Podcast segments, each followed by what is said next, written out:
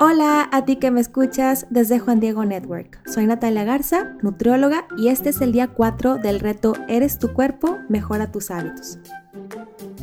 Pues ya comenzamos el reto desde ayer con la actividad física y a partir de ese reto, de ahí en adelante vamos a estar agregando los nuevos retos y vamos a estar sumándolos. Entonces, si ya empezamos a incluir 30 minutos de ejercicio por día, cada vez que vayamos escuchando un nuevo reto, vamos a continuar haciendo ejercicio y vamos a estar agregando lo que se nos vaya presentando en el reto. Pues hoy estaremos platicando de algo muy importante, algo que nos puede ayudar a reducir el estrés emocional. Vamos a estar viendo cómo la oración y la meditación, los momentos de calma y silencio pueden beneficiar a nuestra salud. A veces nos cuesta evitar el estrés, ¿no? Esto a todos nos pasa. Tal vez tenemos mucha carga de trabajo, de repente se nos presenta alguna situación que es muy difícil o tal vez tenemos alguna herida emocional que, que todavía no sana.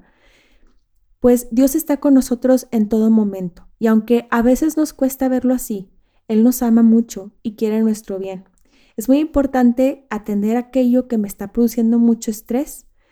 En la comunidad a la que yo pertenezco, Amor Verdadero, nos gusta mucho a todos fomentar el ir a terapia psicológica. Muchos de, la comunidad hemos ido a terapia psicológica y lo recomendamos porque nos ha ayudado a crecer de manera integral, nos ha ayudado a, a darnos cuenta que Dios está siempre con nosotros y que hay cosas que pues tienen que ser atendidas de manera profesional. Dios ha dado dones y talentos en diversas profesiones y ha, ha llamado a los psicólogos a tener un rol muy importante en, la reconstrucción del reino, en la sanación interior.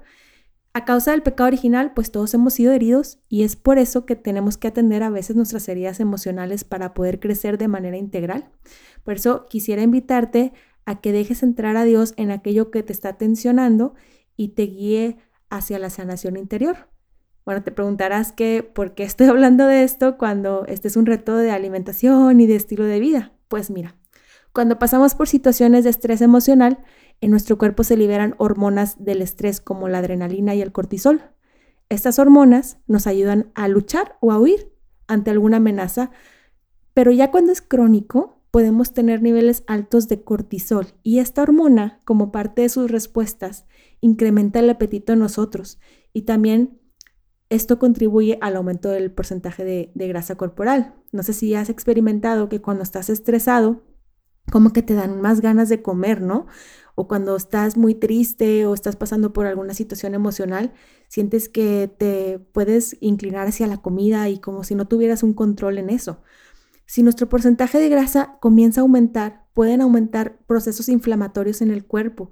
Y esto es algo súper delicado porque puede incluso afectar nuestro sistema inmunológico.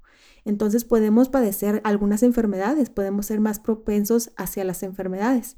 Por eso es muy importante atender aquello que me está produciendo mucho estrés y sobre todo atenderlo de la mano de Dios, a no tener miedo y saber que Dios está con nosotros en todo momento.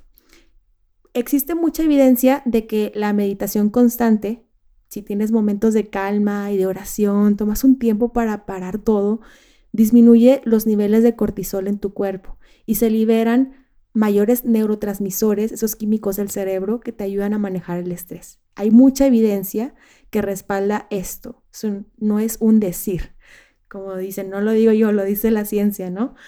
Para iniciar este reto de una mejor forma, si hace mucho que no eres constante en la oración, que esto puede ocurrirnos a todos, pues vamos a tratar de, de incluirlo conscientemente y vamos con toda la intención de 15 a 20 minutos o si puedes más de oración diaria y en este tiempo podemos estar en silencio frente a Dios. Podemos platicar, leer la palabra y meditar o lo que el Espíritu Santo nos pueda estar inspirando. Así que no hay que tenerle miedo, hay que dejar que Dios entre a esa parte y que nos fortalezca en este irnos integrando y mejorando nuestro cuerpo. Mañana nos vemos para el siguiente reto. Dios te bendiga.